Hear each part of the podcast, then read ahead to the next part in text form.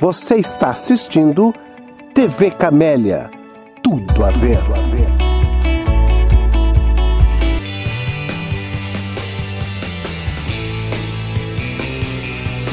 As boas-vindas, né, a todos e todas, para a gente iniciar a sessão é, hoje, do encerramento, na verdade, das atividades do NESEF, nós comumente, normalmente fazemos, né, todo final do ano, né? E já pensando um pouco na projeção do ano seguinte, claro, né, quando ano passado pensamos para esse ano, a gente não imaginava, e nem quando programamos no começo do ano, nós não imaginávamos uh, essa nova situação que vivemos, estamos vivendo, que é a da pandemia.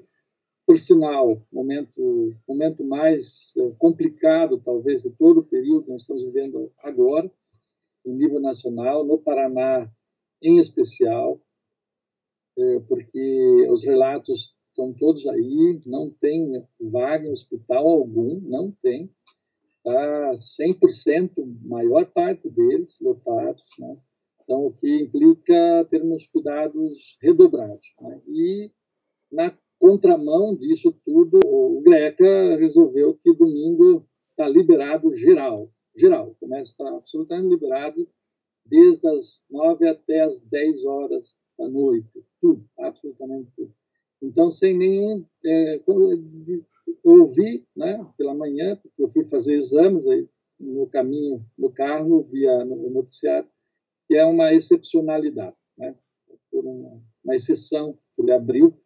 É, então, é, porque é período Natal, essa coisa toda. Então, de fato, temos que tomar os cuidados é, redobrados aí. Beleza.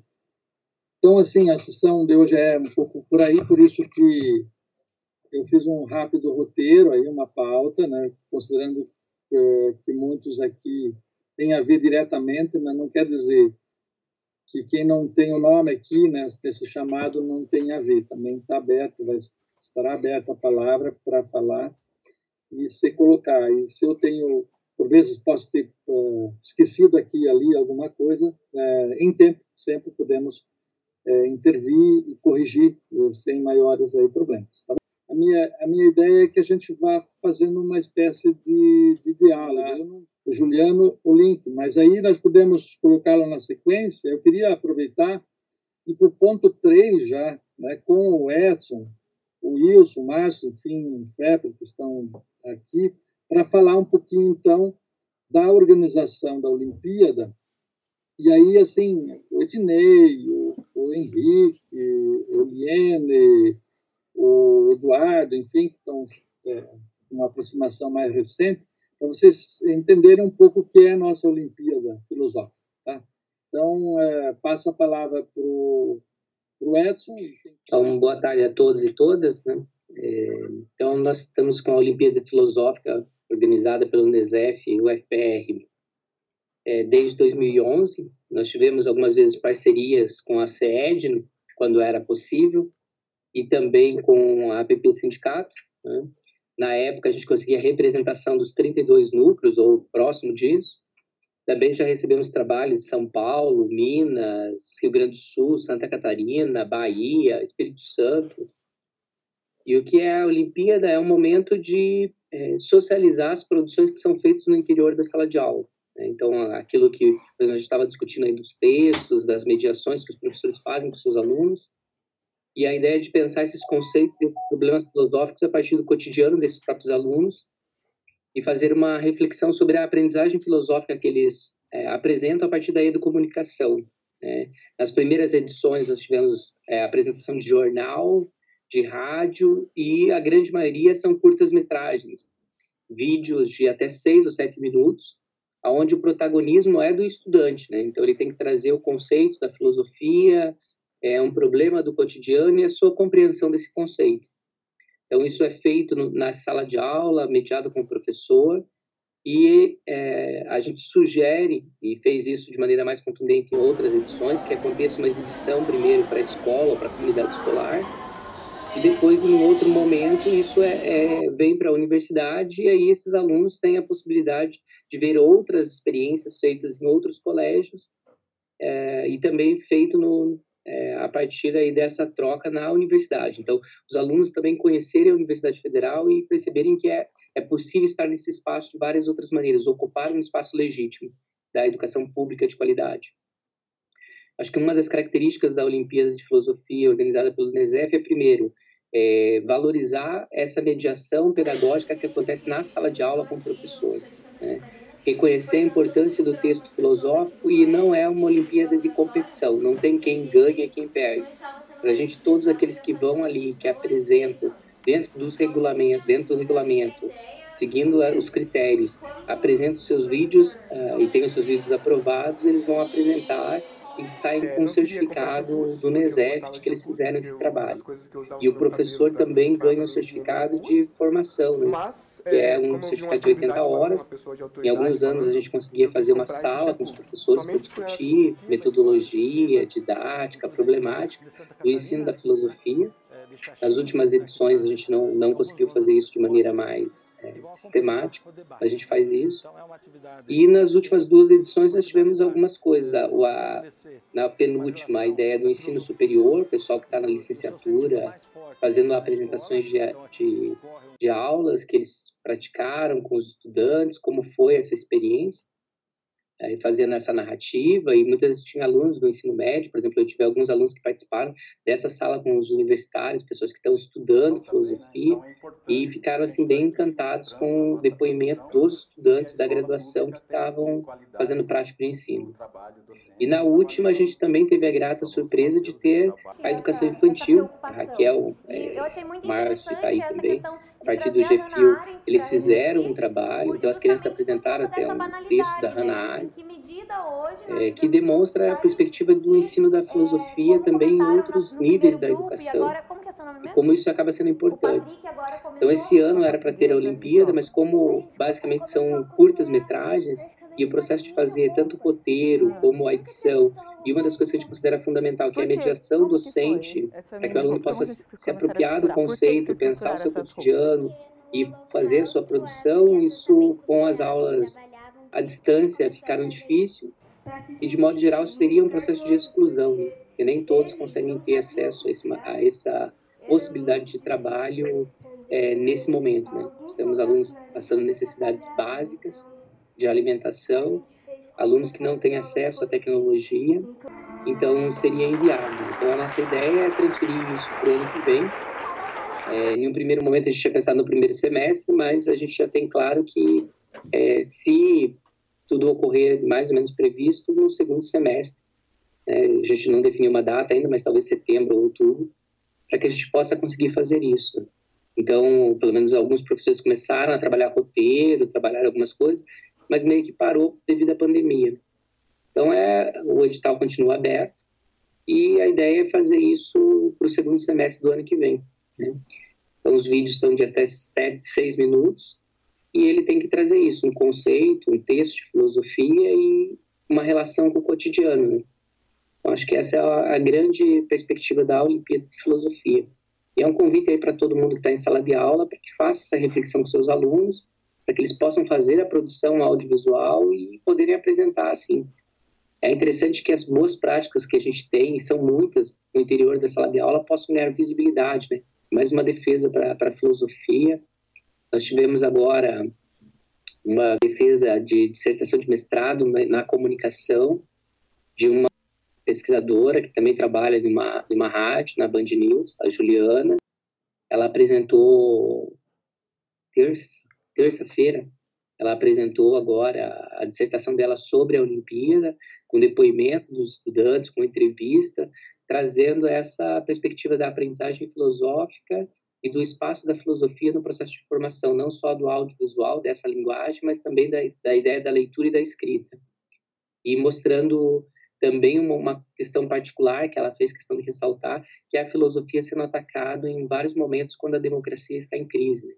E que é possível fazer filosofia na escola pública, né, seja na periferia, seja no centro, mas que ela encontrou essa questão presente ali, assim como a apropriação da linguagem cinematográfica.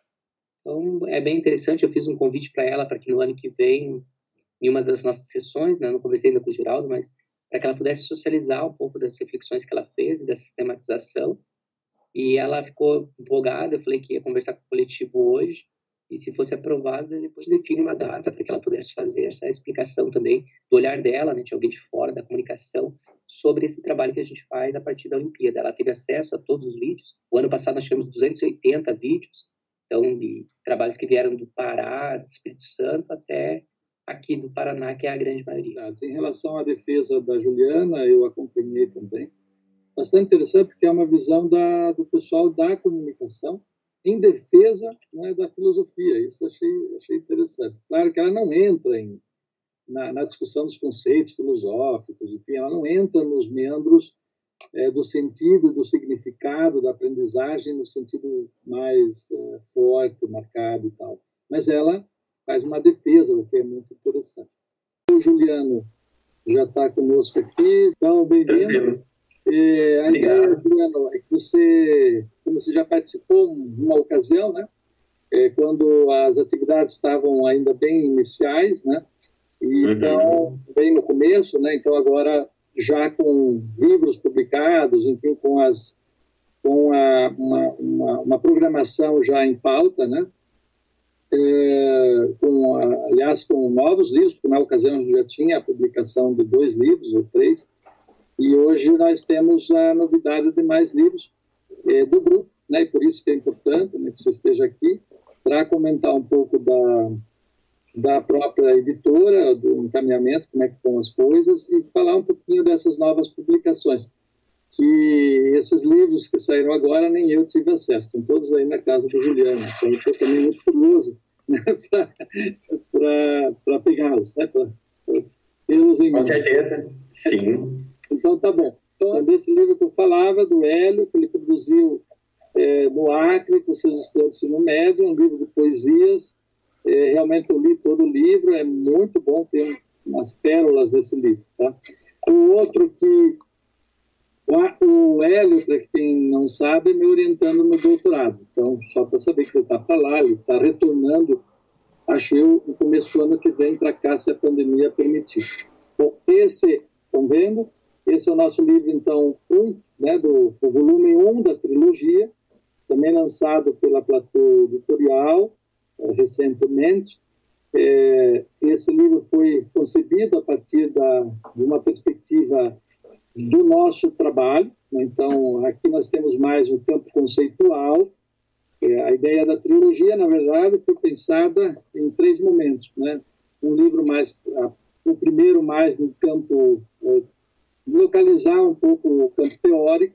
O segundo, que faz uma, um movimento né, com as, vamos dizer assim, com as metodologias possíveis de trabalho em sala de aula na interface com o cinema, na interface com a literatura, a questão mesmo do próprio uso do texto clássico, a questão da lógica e um conjunto de outros temas uh, articulados. Isso já o Juliano vai comentar dele, mas eu queria só mostrar isso aqui também ainda, né, que é o outro livro que nós produzimos junto com o pessoal da PT Independente, com apoio principalmente da da APP Norte, né? É, um livro produzido pelos professores, né? É, principalmente um pessoal que contribuiu da área de saúde. Né? Então, uma crítica bastante importante, uma espécie, eu diria, de diagnóstico de época, porque é uma radiografia daquilo que ocorre nas políticas educacionais no Paraná hoje. Né? Então, é bem, bem importante. Opa, obrigado, professor Geraldo. Boa tarde a todos também. Então, já vou começar falando um pouco da editora, recapitulando, porque não sei se todos estavam aqui na última reunião que tivemos.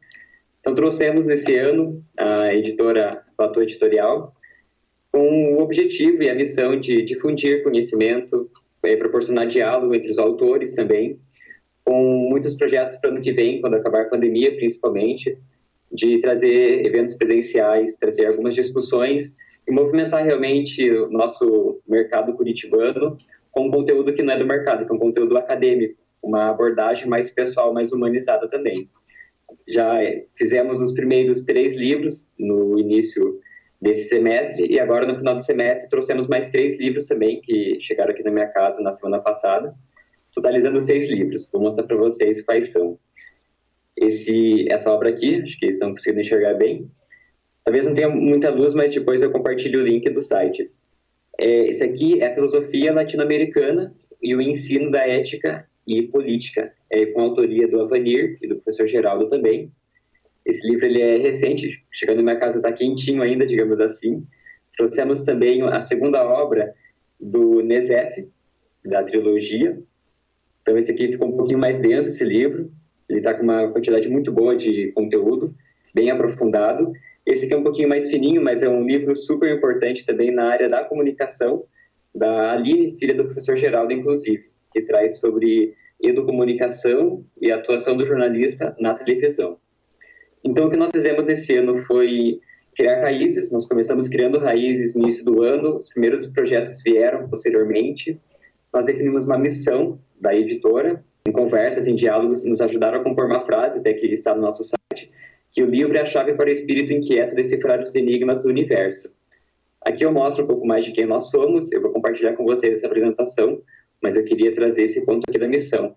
Que a nossa missão, ela é promover diálogos relevantes e colaborando com a formação de uma sociedade plural e humana. Nós somos três editores, Marli, Patrícia e eu como produtor editorial. E nossa vitória esse ano foi conseguir ampliar o nosso conselho editorial. Ele está, inclusive, internacional. Então, nós temos professores de outros países, Portugal, temos professores de, da Argentina, Cabo Verde, Uruguai, Nova Zelândia também estamos verificando alguns autores para contribuir com o nosso projeto. Aqui foram os primeiros lançamentos da editora, o professor mostrou aqueles três primeiros. Temos mais dois que estão por vir, que é o do Lindomar e o futuro livro sobre ética, que vai fazer parte de um, uma coletânea que nós traremos também. E reforça aqui o nosso convite para que todos possam conhecer o nosso site, para que possam conversar comigo, e o professor Geraldo pode passar meu contato para vocês também, Estamos à disposição para trazer o conteúdo de vocês, não somente para o mercado, mas trazer uma discussão realmente aprofundada e humanitária. E é isso.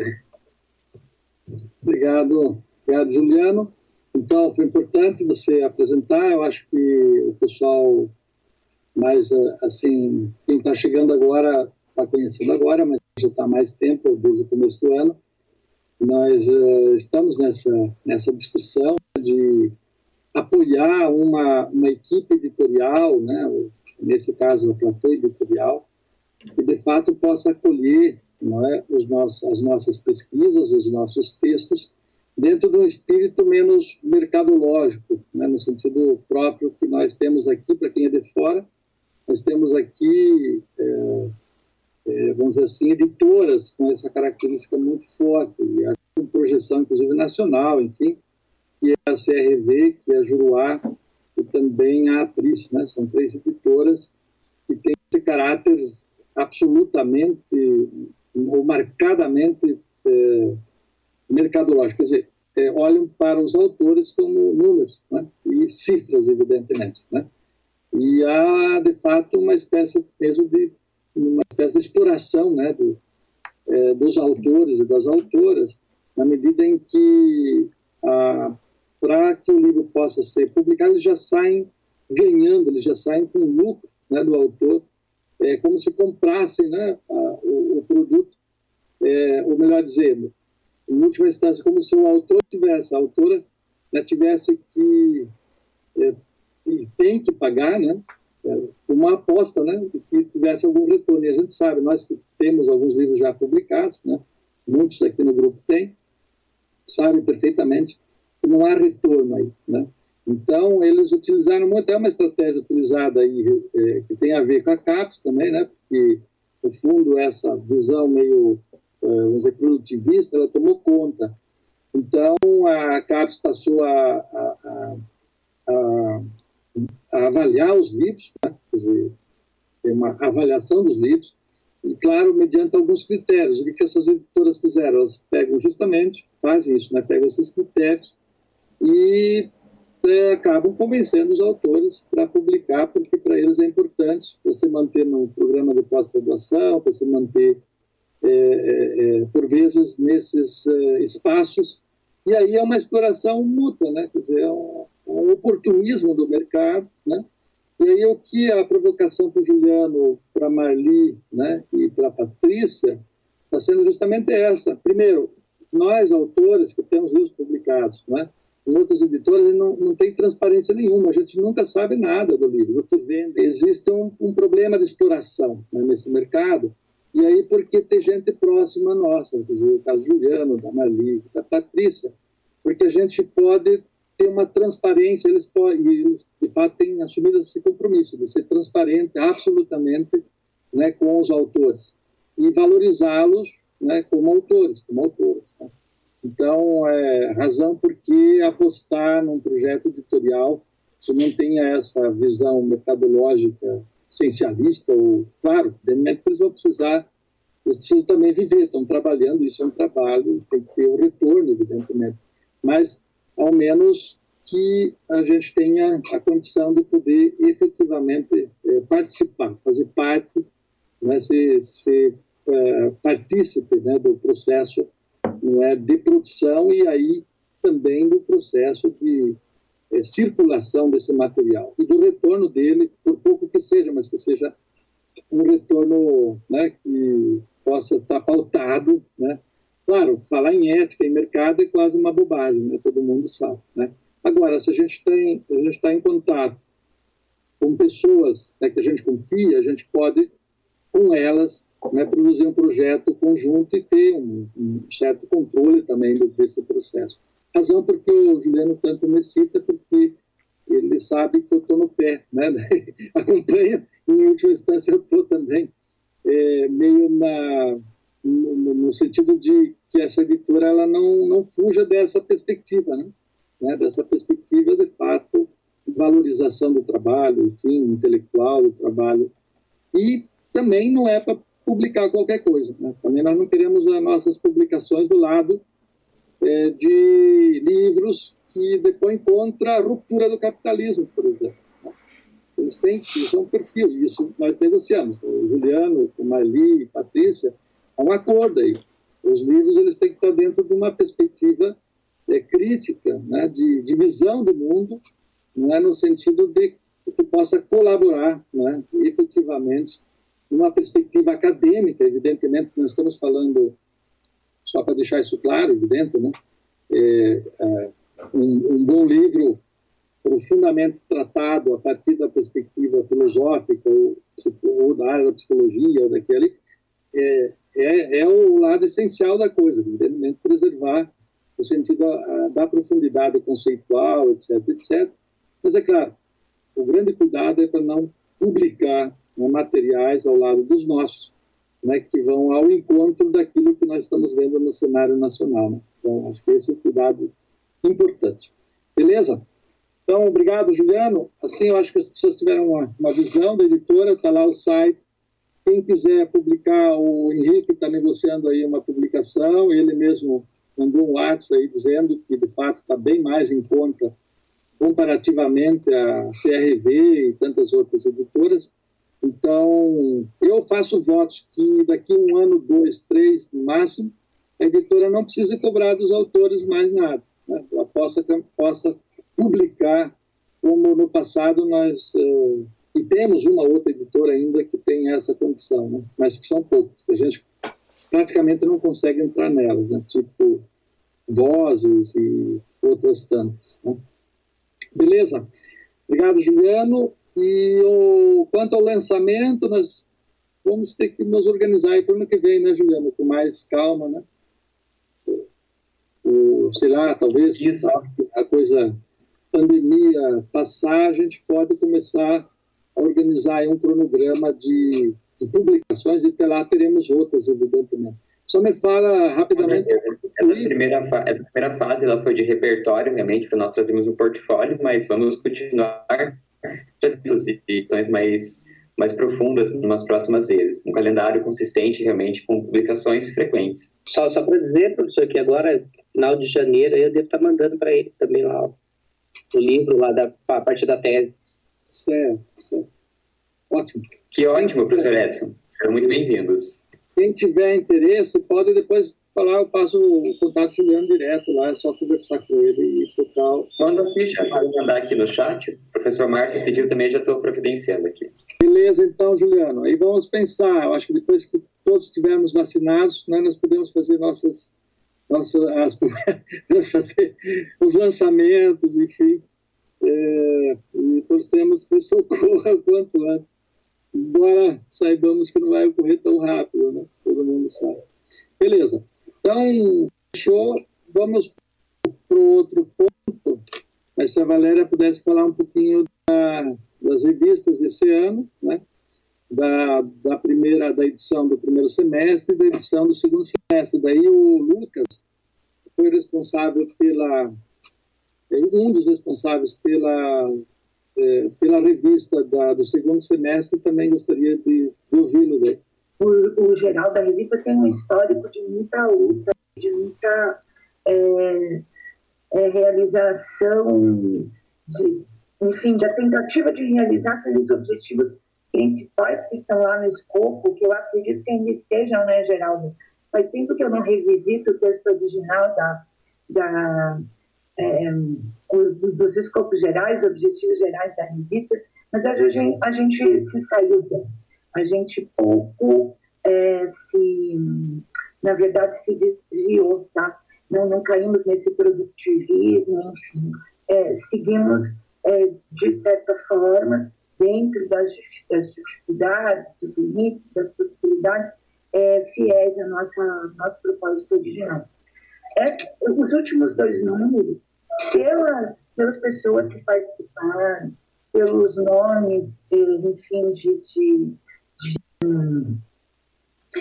é, projeção que tivemos, é, embora tenhamos ainda algumas fragilidades, eu considero, Geraldo, acho que tu concorda comigo, bastante positivo. E essa estratégia da gente é, franquear né, a grupos específicos, revistas com temáticas específicas, é, tem funcionado bem. Depois o, o, o, o Lucas fala melhor, com, com mais detalhes, mas é, temos aí para frente né, mais uma, uma edição com. É isso, né, Geraldo? Parcialmente digital e parcialmente os artigos já é, direcionados pelo, pelo conselho editorial pela frente. E eu queria, gente, aproveitar esse, esse pouco espaço aqui para, inclusive, fazer uma proposta para depois que a gente vencer o, o primeiro semestre do ano que vem, que já está mais ou menos organizado, a gente pensar numa revista temática bem importante, falando talvez da, da filosofia política, mas não uma filosofia política no sentido apenas teorético, mas trabalhar bastante essa, essa, essa posso chamar bem de categoria, mas essa conjuntura, é, utilizando talvez o conceito da Ana Arendt, mas talvez atualizando esse conceito da banalidade do mal e da indiferença das pessoas frente a tudo que vem ocorrendo. A gente poderia trabalhar isso filosoficamente é, uma, é, nas diversas linguagens, nas, na, na linguagem estética, né? É, no, no âmbito político, até mesmo no âmbito teológico, se a gente encontrar teólogos progressistas é, que, que, que, consigam fazer essa autocrítica junto com a gente. O Geraldo até me, me, me, me orientou no sentido de entrar em contato com alguns determinados autores que já, já têm uma projeção nacional de discussão nessa crítica política da conjuntura, mas eu queria lançar esse germezinho, tá? De discussão para a gente poder fazer um número é, com, com a gente participando, nós que sofremos todo esse processo das aulas online, nós, veja, gente, na minha cabeça hoje está martelando é, aquelas fotos que eu vi das 311 famílias que foram é, expulsas da Vila Sabará. Uhum. Nós estamos numa pandemia, Geraldo nos fala de comércio aberto, Greca nos fala de Natal de luz. Que sociedade é essa? Eu tenho tentado ler é, se é, eu encontrar, encontro paralelos, né, em, em, em, em análises anteriores é, de momentos históricos anteriores, nazifascismo, fui até para as análises que os filósofos e filósofas negros têm feito é, da, do período escravocrata, mas eu não encontro paralelo. É, é, é um individualismo que é porque ele é tão exacerbado que ele mata, inclusive, no limite, o próprio indivíduo. No fim, não sobra nada. Né? Então, enfim, é, balanço da revista é bem positivo. Lucas vai falar novamente aí. Tem o, o, o Alessandra, né? Com a proposição de um outro número com a, a filosofia prática, que eu até gostaria mais de entender a respeito, certo? E uh, eu lanço esse germezinho aí para a gente pensar. Né? Se a gente pode pensar junto para o segundo semestre do ano seguinte, uma revista de peso, daquelas assim, que, é, de edições similares a que a gente fez em outras épocas, né? que analisa a conjuntura, é, abre para a molecada, se quiser, é para artigos mais simples, mas com a gente junto analisando e tentar atualizar essas categorias. Né? Essa, é preciso fazer análise é, dessa conjuntura para além da crítica político-partidária, para além da crítica é, é, político-institucional, certo? É, ver é, nessas duas, nessas múltiplas dimensões, ou, como diria o Lukács, né, é, no âmbito do, do pulsante mesmo do ser social em toda a sua, toda a sua complexidade e dimensão. É isso, gente. Beleza, obrigado, Valéria. Lucas, gostaria de complementar? Um pouco sobre a edição que a gente fez agora no segundo semestre, que foram quase sete, oito meses editando, foi bastante tempo, submissão, é, submissão, é, todo o trabalho de... Embora a gente tenha aberto edital, a gente fez alguns convites, alguns acabaram é, não dando certo, mas por conta de tempo, e, enfim, no fim, a revista saiu com 14 textos, né? Um texto do Nesef.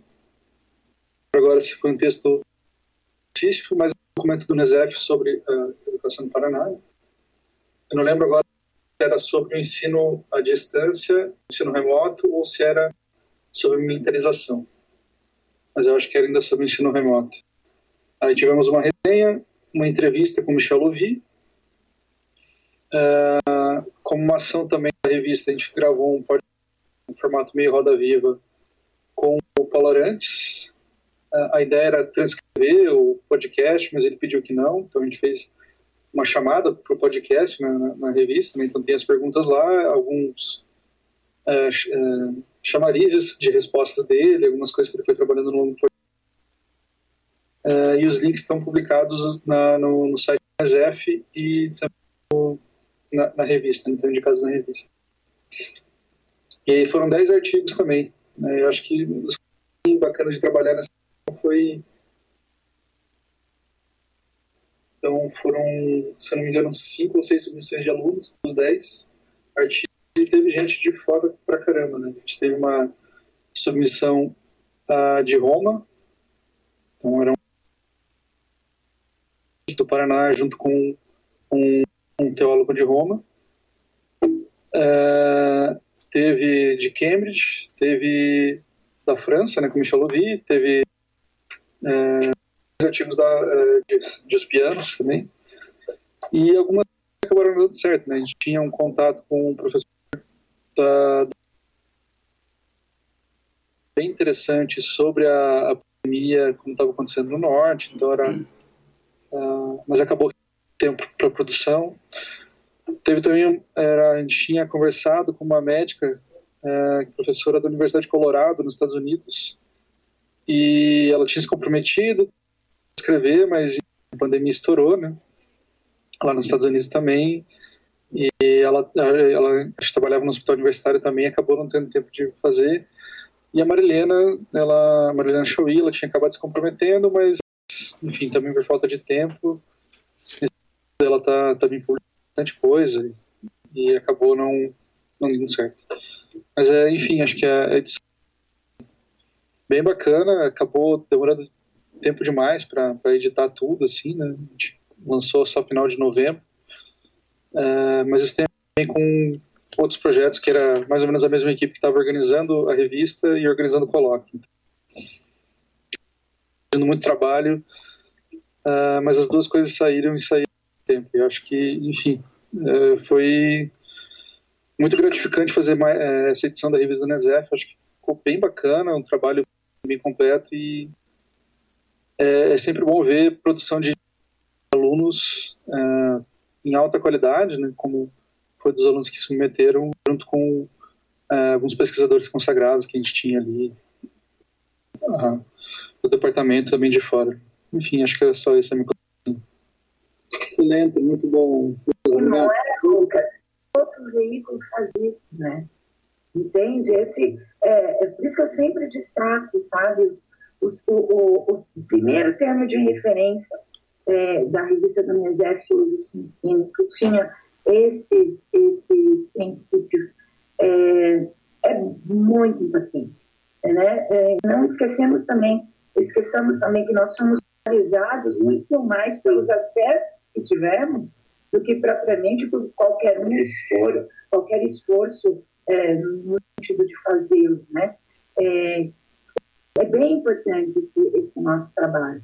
É, quem sabe um dia tá, é, a gente consiga reunir todas elas não, e junto com, com, com Juliano, com uma história, é, enfim, é, são, são muito texto datado ali, sobretudo os manifestos, enfim, é um registro histórico muito interessante para o nosso grupo. Ótimo, obrigado consideração. É, e bem importante mesmo a ideia de que a gente é, possa valorizar a produção de centro, que às vezes é mais ligada à, à produção de centro nos mestrados e doutorados, mas não se submeter àquele critério né, de avaliação que às vezes impõe. Então, acho que é bem por aí que as coisas vão caminhando bem. Obrigado mais uma vez. Artigos premiados com o professor são de ensino médio.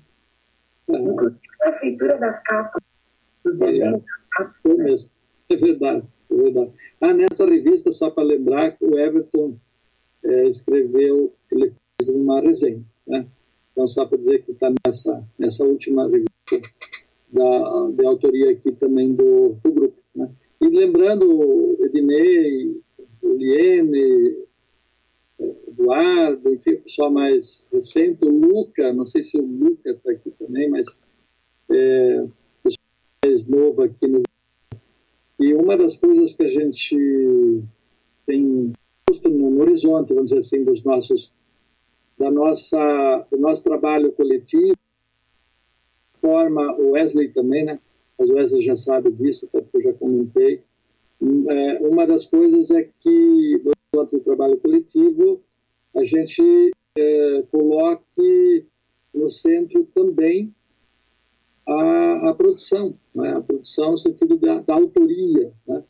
E, preferentemente, de modo, não que tenha que ser, mas se ela pudesse ser sempre com mais alguém trocada, enfim, é, sob a perspectiva de, de, trabalho conjunto, enfim, também é, é bem-vindo. Né? Eu acho bem importante. Quer dizer, ninguém passaria mais um ano aqui no, no grupo. Viu, Juliano, já que você está ficar por aí, tu vai ter que produzir. Aliás, o Juliano vai participar de um livro aí que a editora vai, né?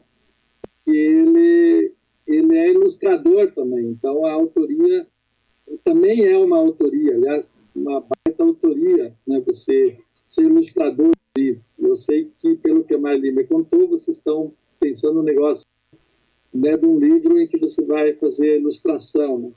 Então já vira autor também, né? é autoria também. Então só para dizer da importância. Exatamente. É isso, né? É isso, isso é isso mesmo. Ótimo. Então, assim, dizer que é importante, acho que passar pelo Unesep aqui, passa, né? alguns já há muitos anos, outros há menos tempo, e mesmo os que passaram, eventualmente não conseguiram se conhecer, mas é uma, essa é uma questão, um objetivo nosso também, né? que a gente, enfim, demarque essa posição de várias formas, e entre essas formas é a, a forma autoral, né? É, e de preferência que ela seja coletiva, mas claro que a produção por vezes é muito, e tem gente que tem uma preferência por produzir é, sozinho, enfim, tudo bem. E a gente também compreende isso. Tá joia? Então, acho bem importante isso aí. Agradeço muito aí a Valéria, o Relata Valéria e o Lucas. E recuperando um sentido, por último, só dizer que a próxima revista do semestre que vem já está bem encaminhada, é sobre o Paulo Freire, portanto, o centenário do Paulo Freire. Ela, nós temos já 16 artigos né, que estão em fase agora de avaliação. Talvez alguns de vocês sejam convidados aí para ajudar a avaliar, inclusive. E, ah, e tem a revista Filosofia Prática, né, que a, Valéria comentou, o Alessandro Reina, junto com uh, o Claretiano e toda uma equipe estão organizando. Já temos uma avaliação que o Henrique fez de três desses uh, artigos e também o Wesley está com três deles. É, e assim que ele puder, ele retorna para a gente encaminhar para editoração. Porque, como é um grupo, então passa pela avaliação do grupo, passa por várias mãos, e está passando aqui pelo Unicef, pelo crivo do Wesley e também do, né, do Henrique. Tá bem? Então, só para localizar, essa revista está pensada para março, então, é, fevereiro, março, assim, Paulo Freire também está por isso, mas saindo no primeiro semestre, com certeza. Essa filosofia prática é uma edição especial, então ela não necessariamente precisa, assim, ela é, é um pouco diferente porque nós tivemos uma edição especial lá no começo, né, é, com uma publicação, porque ela é bem mais temática, assim, então ela, ela se prende muito à perspectiva aí temática. E também de escritos mais livres, né, como é o caso desses, da revista Filosofia Prática. Beleza? Eu acho que deu, né, em relação à revista. Ai, Geraldo, desculpa, esqueci de mencionar o Freire, né, com a Gi, a Cida, né, Isso. e a, a professora Márcia também, que, que conheço pouco, mas é, conheci na época do PDE, a professora Márcia também. Essas cenas têm toda a medição, as melhores possíveis, o que eu posso imaginar, uma, uma capilaridade muito grande, uma discussão muito grande do, do, do Paulo Freire, não só dele, mas de, de autores com os quais que dialogam com ele, né? E é, é, é importante, né? É mais um intelectual, quanto mais a gente falar sobre, melhor, porque é uma forma também de afirmar o pensamento pedagógico é, brasileiro e americano. Exatamente. Isso mesmo. A coordenação dessa revista está sempre sob a nossa, sob a nossa nosso acompanhamento, mas está com a professora Maria Aparecida, com a professora José. Exatamente, isso mesmo, galera. Fechou. Então, acho que a gente pode ir para o ponto seguinte. É, agora, do G-Feeling, então, acho que quem está aqui é Márcio, né, Márcio? É, Márcio Jaré. Então, se você quiser comentar um pouquinho da programação do G-Feeling desse ano. Aliás, um pouco do ano passado, foi em 2019 foi possível fazer uma série de encontros. Ano passado, este ano ficou um pouco mais difícil, mas pode falar. Olá, gente, boa tarde, tudo bem com vocês? É, então, sobre o nosso grupo de estudos, nosso perfil de infância, esse ano, é, para nós, a pandemia já prejudicou bastante, né? Porque é, o ano passado, a gente, o, o,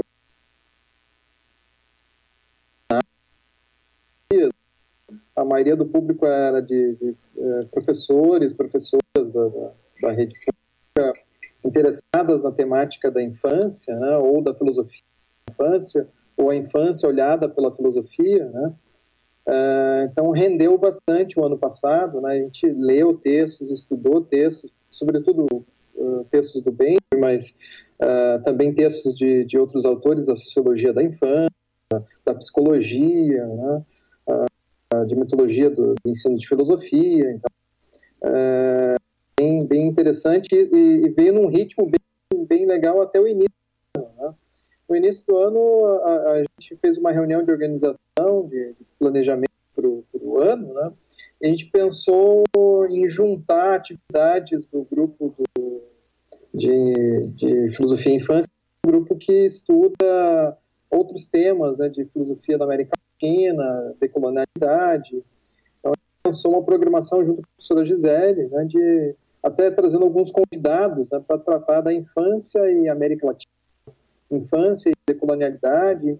A gente teve uma procura, uh, uma, espécie de inscrição no contatos no início, né, bem grande, né, vários professores, vários uh, professores procuraram a gente no início do ano para iniciar então essa esse de filosofia de infância e decolonialidade. a gente pensou com alguns dados, né, da a professora da UTFPR, a professora Sara, vigotes, que é a infância, professor Leandro, aí do departamento, falar sobre a história para a psicologia, né? Uh, a gente pensou em vários convidados também para esse momento, né? Nossos encontros eram nos sábados pela manhã. O único momento que a gente encontrou, né, de uh, para ao longo da semana fica difícil com horários de aula e tudo. Então a gente uh, pensou no sábado. Né? Infelizmente veio a pandemia, a gente fez uma reunião de organização para ver se continuava a atividade à distância e, e não deu muito certo, né? sobretudo porque a, a Gisele e a Raquel uh, se sobrecarregaram de atividades, né? então, remoto, remotas, eles ficaram para lá descarregadas e, e não deu para tocar, né? Então a gente fez só um encontro inicial, experimental, né, de, falando um pouco sobre a questão da colonização, decolonial, a, a, a pós-colonialidade, um encontro introdutório, teve pouca ação. E daí, mais recentemente, a gente fez um. manteve contato por WhatsApp, e-mail, né, com, sempre compartilhando materiais, isso permaneceu, né, com os, com os professores. E acho que foi no mês de outubro, a gente fez um encontro para manter, a, manter o contato e ver a viabilidade de a gente retomar os encontros. A gente fez um encontro uh, tratando um pouco sobre a, a, a política de literacia do, do MEC, né, esse termo esquisito, vem do, dos Estados Unidos também, né, a gente fez um momento de avaliação do, do material ali de literatura para a infância, né, programa de incentivo à, à leitura né, do MEC. Uh, infelizmente também teve pouca adesão e a gente sentiu que não ia continuar esse ano, né, pensar para o ano que vem retomar esse trabalho. Esperamos que, com o tempo, né, da, pela Raquel, Raquel fazendo as temporadas, a Raquel é a grande mobilizadora do grupo, né, e como ela estava mais atarefada de todos, né, é de todos nós do grupo, então isso prejudicou bastante, né. Mas o, o legal é que é, desse grupo várias conversas, várias ideias e mesmo alguns textos se materializaram. Assim, um, um dos capítulos ali do livro, o número 2, surgiu uma parceria minha com a Raquel e o Alessandro sobre filosofia e teatro, uh, sobre a proposta de teatro para a infância, né? Então, é, é um dos títulos né, é, do livro. Então, é resultado dessa, dessa atividade. E e já engatilhamos aí também uma, uma conversa para escrever um trabalho por encomenda aí sobre Paulo Freire e, e, e Benjamin, né? Então é um resultado com a, com a também na, na sequência. Uh, uh, esse artigo para uma revista uh, muito boa com o Alessandro e com a Raquel, mais uma vez, resultado também da, da discussão da infância e, e as questões relativas ao brincar, teatro, né? E as propostas de ensino de filosofia para a infância. Então, uh, eu acho que aqui um pouco do meu pós-doc, né? Meu, meu vínculo com o NESEF e minha atividade de pesquisa de pós-doc esteve centrada na, no grupo né, de filosofia e infância. Isso, pode em frente, sim. Uhum.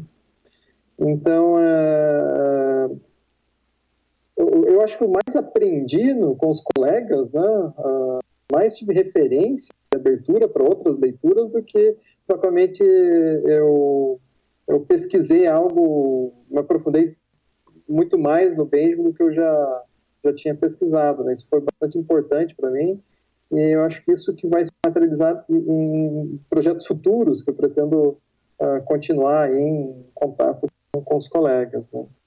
Uh, o meu projeto ele era bem amplo, né, de Walter Benjamin, educação, e foi se afunilando, foi se, é, assim, ganhando outras raízes aí, outros braços, vamos dizer assim, né, uh, com o contato com os colegas. Isso foi bastante importante para mim, né.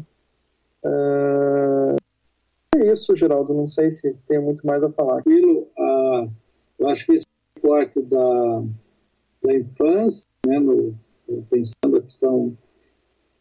Quando a Raquel veio para fazer o mestrado, ela ficou meio uh, encarregada de, de levar avante a ideia de montar um grupo nessa, nessa direção. Claro, eu acabei contribuindo ali na formação inicial do grupo, e depois a coisa foi foi por conta. E quando você chegou, acho que agregou em termos, em termos de dar uma, uma de direcionamento às leituras, às discussões, enfim, a partir do Benjamin. Então, acho um ganho bem importante, uma contribuição tua também às leituras da própria Raquel, né, do ponto de vista lá do mestrado e agora também do doutorado. Então, bem importante, eu acho um grupo consolidado. A Gisele tem um pé nessa discussão da infância há muitos anos também. Então, um grupo bastante interessante, sempre com o desafio de sábados, né? Sim. Aos sábados, encontro aos sábados, e sempre com um bom grupo de eh, pessoas presentes. Então, está excelente. Eu acho que é por aí. Eu penso que o teu pós-doc, a principal principal resultado dele, do ponto de vista da UFPR, pensando o programa e pensando no ESEF, é justamente consolidar esse grupo, né, com uma perspectiva de leituras e de produção. Veja quanta coisa vocês produziram, né, em, em, em parceria, em, em juntos, né, enfim, em vários aí espaços, né. Então, acho que é um pouco essa, essa eu acho que essa ideia do conhecimento engajado. Então, só para reforçar essa concepção nossa, Eline, Wesley, enfim, Eduardo, enfim. Eu já mais de Henrique, o Henrique já está mais tempo aí. Então, de qualquer de que não é o conhecimento pelo conhecimento, não é a pesquisa pela pesquisa, né? não é, é só o, o fato de você fazer um grupo para cumprir scripts institucionais, não, não é isso. Isso para mim nunca teve importância.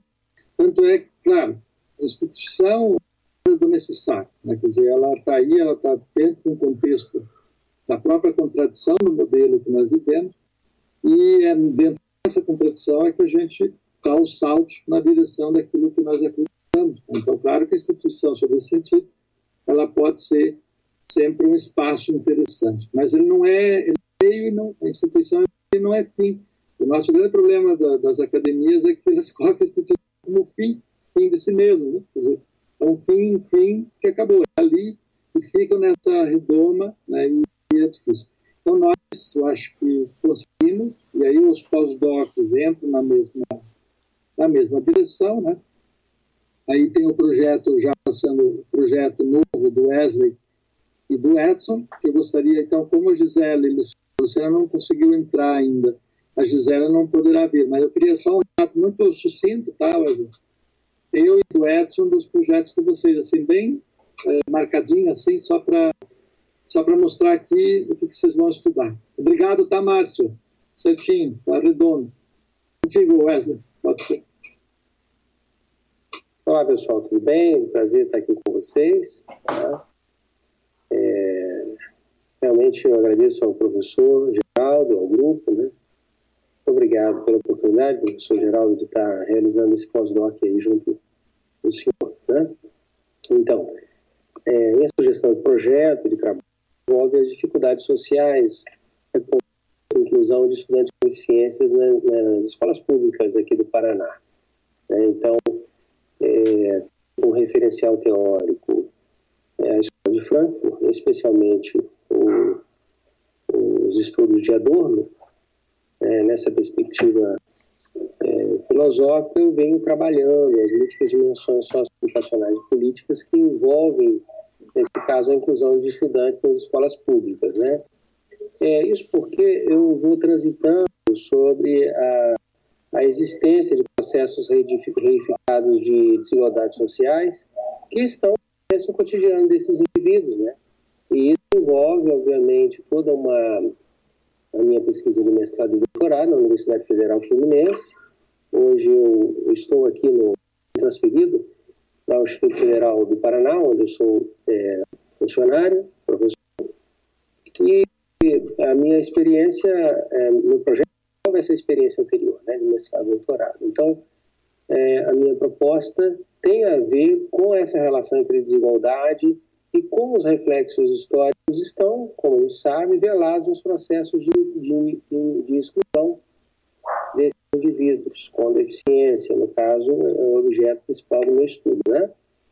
Então, é, como que se dá essas contradições por trás das políticas e práticas que envolvem acesso, permanência e pessoal desses estudantes?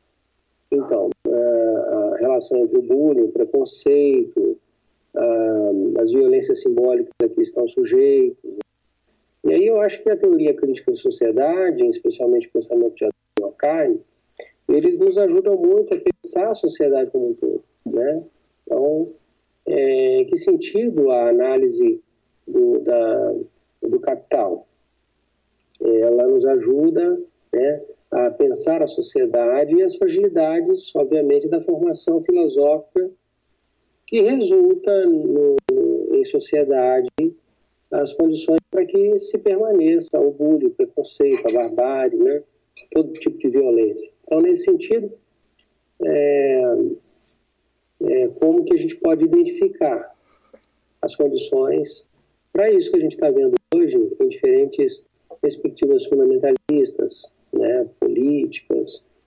Então, é, muitas vezes a gente pensa e aí o, o Benjamin nos ajuda né, a contestar o conceito de progresso da história. Né? Muitas vezes a gente pensa, por que na atualidade de tantas reflexões, estudos e pesquisas sobre a barbárie, a gente, a gente vê de maneira gritante o que acontece hoje em dia. Né? Então o Benjamin nos ajuda a pensar que é falsa a ideia burguesa de progresso é, é, humanizatório, né? apesar do progresso científico, tecnológico. Né?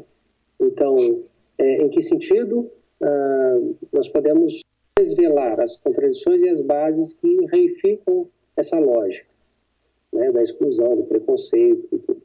Então, o projeto caminha nessa direção. Perfeito. Muito obrigado. Ótimo, Wesley. É, Edson, poderia comentar? Então, meu projeto tem a ver com o doutorado, né?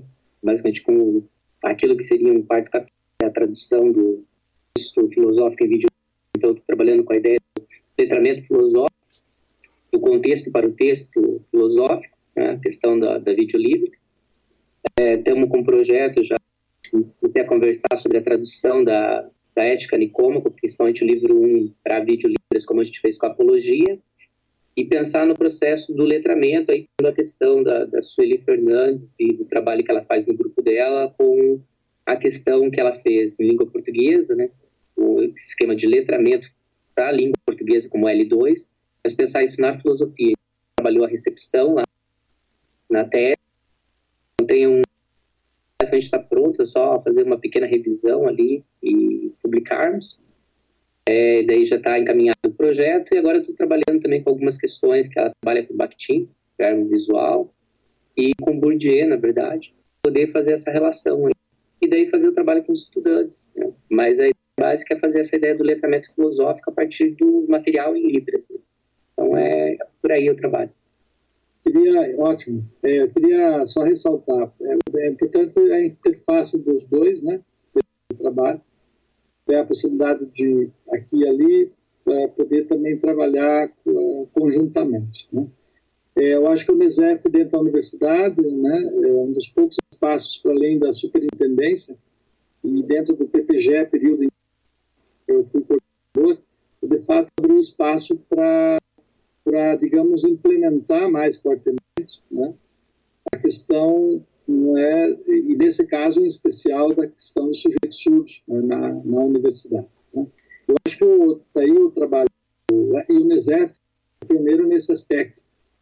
Ah, para além apenas da superintendência. De fato, nós cumprimos uma questão aí muito, muito importante do ponto de vista das políticas pública pensar esse pensar essa questão, mas não é só pensá-la, é abrir um espaço para que ela possa, em definitivo, é, ser é, uma haver uma apropriação do ponto de vista social, né, do ponto de vista da educação né, e do ensino em especial. Daí eu estou pensando, Wesley, uma coisa que a interface claro, mas assim a, a tem uma trilogia de livros sendo pensada, mas não é por ser trilogia de livros, quer dizer, não é, quando não é a publicação como fim, de novo, sempre lembrando, é sempre o meio. Mas a ideia do livro 2 da trilogia, da desigualdade social, o livro 1 um está em fase de fechamento, que vai ser publicado também pela Platô Editorial. A professora Sueli eh, participa aqui do programa, que, aliás, apresentou o Wesley para nós aqui. E o livro 2, o livro 1 um, da desigualdade social tem a ver com a desigualdade social em Curitiba, então são várias perspectivas e análises de diferentes é, perspectivas, assim, objetos né, diferentes. E o do Paraná caminhar na mesma direção, então ficaria já por uma perspectiva do pós-doc, no caso do Wesley, também, poder participar desse livro 2 da trilogia que tem a ver com a desigualdade social no Paraná e aí no recorte a educação, pegando a educação especial como um ponto é, específico. E talvez dentro disso a, a, os né, é, também ser um recorte. Então isso nós vamos falar num outro momento, mas eu estou anunciando aqui.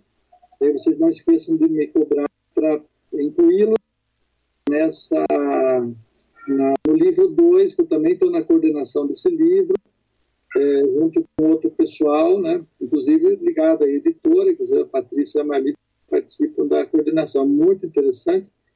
E acho que é um espaço não pela publicação, não pelo livro em si, mas como mediação, que é uma outra coisa. Nossos livros não podem ficar na estante, né? Não é para a gente fazer os livros para deixá-los, né? é, é, mofando em casa. Acho que a ideia é fazer com que eles tomem vida, né? se tornam é, objetos vivos, do ponto de vista é, de criar o debate, de instigar, de levar, né? enfim, é, como uma forma de que é, deve ser usado enquanto tal, porque ali tem, tem toda uma reflexão, tem todo um, um trabalho tempo de pesquisa e tudo mais, tá bom? Então já fica aí a dica. Queria só dizer que uh, os pós-doc é uma espécie de audiência pública, então não tem banca. Pós-doc, para quem tem uma visão talvez, acha que é o, é o muito assim, não, é, é do, do, do mestrado. Eu acho o mestrado mais difícil de todos. Ele, ele, a gente já aprendeu no mestrado, então faz do você não ganha, você é parceiro mesmo tal. Então, é, só tem que cumprir, claro, evidentemente, com o edital, né? Não pode, é, não pode deixar de cumprir com o edital, ou seja, com o plano que se propôs. Por quê? Porque é um pesquisador, uma pesquisadora que já tem uma trajetória na pesquisa, então tem muita liberdade, né? E o que vale muito aí nos POC é você vá, digamos, uh, aquilo que eu estava conversando com a Valéria é, hoje em algum momento, trocando figurinhas aí em torno da questão da alimentação orgânica e tal, a gente acabou entrando nesse ponto, porque no um pouco é essa questão, né? Quer dizer, a, a, os nossos uh, estudos né, tem, uma tem um significado que transcenda este lado institucional, esse apenas da inscrição institucional, né? E tem esse caráter social. Isso nós, de certa forma, nós juntos aqui, eh, acabamos por imprimir, né, conjuntamente. Eu acho que isso que é o, o, o legal. E, fora disso, por vezes, né, os DOC, como não tem essas cobranças tão marcadas, você tem que elaborar uma nova teoria, uma, uma nova tese, tem essa tensão, assim. É muito mais como é que você vê o conhecimento nesse da sua relação com, com vamos dizer assim, com a realidade do mundo, né? É, que, qual, a partir do qual ele é tensionado. Né? Então, e claro, pensando aí uh, um sentido é, de pensar atividades, mas não atividades no sentido simplificado, né? mas uh, atividades substantivas, uh, movimentos substantivos de diálogo do conhecimento né, com os sujeitos no contexto social. Então, acho que um pouco esse sentido, então, para dizer que os pós-docs talvez sejam é, recorrentes daqui para frente, mais, né, eu, na verdade, a Gisele, é, a Luciana fará sua, sua audiência pública no dia 26 de fevereiro, e nós vamos marcar a audiência pública do março, lá em, em, em março, e da Gisele em março. Daí nós fechamos os três. Aí está chegando o Wesley, está chegando o Edson e tem mais gente é, interessada. Eu acho bem importante, porque vão, esses pós-doc agregam no sentido dessa ideia do coletivo, né? É como quem de um lugar onde pensa, onde fala, onde pesquisa, onde age, né? Enfim, aquela ideia forte que nós construímos ao longo dos anos. Excelente. Ah, Edson, tem Wesley. Pode falar sem Valério. Sim. Aí eu interrompi. É, e também porque nós estamos numa universidade pública, né? Perfeito. A universidade pública ela precisa dar retorno à sociedade. O, o, fora o pessoal lá da, da parte do nosso departamento de filosofia, que a maioria está lá no século XVIII, se, é que já chegaram, né? No século XVIII, alguns não é? É, é, não é um estudo de doutos para falar para outros doutos, né? Eu, eu, é um diálogo apenas com os meus pares. Não, a gente precisa da publicidade, sobretudo é, na graduação, sim, mas na pós-graduação, é, sem dúvida, sabe? Então, é, a gente estava conversando hoje, né, Geraldo, se é pra, apenas para engrandecer o conhecimento do indivíduo, ele pode estudar no seu quarto, ele pode anotar as suas associações onde ele for, se for só isso, né? Mas não, a gente precisa dar retorno para a sociedade, né? Então, mais do que não, temas dos pós-docs precisam ter um sentido histórico, político, conjuntural.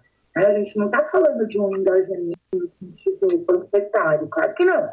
Mas é, é, entre aspas, né? Não gosto da palavra, mas é ela que a gente tem. Esses produtos, de alguma forma, têm que ser é, postos é, é, na, na arena pública, porque é, é, o público que faz o controle social, inclusive do ensino, da pesquisa e extensão. A dificuldade que os pesquisadores da área de saúde estão tendo agora para se validar como profissionais. A gente não escutava falar deles. Por que, que não escutava? porque realmente né, eles aparecem agora no momento de pandemia, mas já deviam estar precisando tudo que fazem há muito tempo. E não estavam, não é? Então, em todas as áreas, a gente defende firmemente isso, tanto na graduação, no mestrado, no doutorado, na revista do MEDEC, nas Olimpíadas, nos grupos de estudo e tudo mais que a gente faz. Muito bom. Sim. Só, só, só um comentáriozinho acho que no sentido do que a falou, né, dessa dimensão assim, mais é, é, utilização do conhecimento, de, de aplicação num sentido mais transformador do conhecimento, não só aplicação metodológica, né?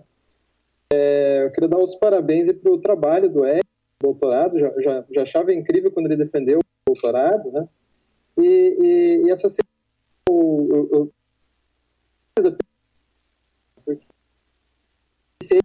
coletivo no FRJ com uma turma de Libras. E uma, e uma parte da turma é de alunos surdos, né? Então o Edson ajudou bastante e continua me ajudando com as dicas aí dele, o material, a, a tese dele. O, é, eu, acho, eu, acho, fundamental isso, né? como que as coisas se desdobram de um jeito prático, né? não só no âmbito é, conceitual, teórico, que também é importante, não pode ser desprezado, né? se desdobram em demandas práticas. Né? E eu vi com os meus colegas lá que ninguém conhece esse tipo de, de trabalho de letramento filosófico em Libras, ou se conhece, conhece muito vagamente, né? Então, dá os parabéns aí para o Edson pela relevância do, do, social, importante, né? E a gente precisa divulgar isso mais e fazer aparecer ainda mais, muito mais, né? Esse tipo de relevância, né? Que o trabalho do Edson tem aí, né? Então, seja bem-vindo ao, seja bem-vindo ao, ao pós-doc, se puder ajudar, contribuir, né? humildemente, uh, fique à vontade, o Wesley também, né? Seja bem-vindo ao pós-doc, lá na pesquisa, fique à vontade. Obrigado, obrigado mesmo. Vamos precisar do, seu apoio. E Edson, também me coloca à disposição, tá? Eu venho do INES, trabalhei 10 anos no INES, né, no Instituto Nacional de Educação dos Surdos. É, hoje eu sou coordenador da CONAP, da, coordeno toda a área de inclusão do Instituto Federal do Paraná. Então, nós estamos aí nessa relação da praxis, né? O desafio de incluir, no nosso caso aqui, são 394 estudantes com deficiência incluídos e vários surdos, né? Então, vamos estreitar aí essa nossa aproximação, produção e estamos à disposição de, de todos até para escrever a respeito juntos, né? Um artigo ou outro. É, muito obrigado, viu? Eu agradeço também ao professor Geraldo por essa oportunidade, tá, professor? Muito obrigado mesmo. Beleza, isso aí. É muito curioso isso, né, Geraldo? Eu, eu tentando entender alemão aqui para compreender um termo do Benjamin, né? Vendo no mundo prático, né, de pensar um, como traduzir um conceito, às vezes, básico de filosofia para o aluno surdo. Então, são as duas pontas, né, mas elas não são, não são dissociadas, né? elas precisam ter conexão. Né? Isso Achei um grande barato isso. Ótimo, excelente. É isso, isso mesmo. Muito bom. Então, podemos, podemos seguir. Vamos lá, professor, que eu conversei com o Márcio, o Wesley está aí, para a gente ter um texto a partir dessa experiência também que ele está tendo lá, é, dialogando, e agradeço as palavras do Márcio e a possibilidade de também fazer essa interface, e estar tá sempre aprendendo no coletivo. Né? Então, agradecer o coletivo. Excelente, isso mesmo. Então, em frente. É isso, acho que, é, claro, cada um de nós cumpre uma, sei lá, cada um de nós tem uma função, tem um lado mais forte que, de contribuição, e tem no grupo algumas interfaces que vão se desenhando, né, o que é muito legal mesmo. Né? Então, esse, esse espírito colaborativo, esse espírito de, de participação, né, nesse sentido, né, quando eu falo essa palavra, assim, no sentido forte, não é uma participação formal, né? É substantiva, né? Então é por aí que nós caminhamos. Eu acho excelente né? e as narrativas de vocês também nesse sentido do coletivo, beleza? Então, Alessandro, vamos para frente. Ah, Alessandro Reina, se você quiser comentar um pouquinho, nós já estamos na fase aqui, tá, gente? E a ideia não é passar as quatro. Tá? É, Alessandro, se quiser comentar um pouquinho o que você achou da experiência do segundo, do segundo semestre, né, do Seminário de Educação Filosófica, né, o sexto, que nós intitulamos Cinema né, como Formação Política e Educação Estética. Se quiser comentar um pouquinho, eu complemento, se mais alguém quiser comentar também, só para gente já meio que fechando. Aí tem mais dois, três pontinhos que são rápidos.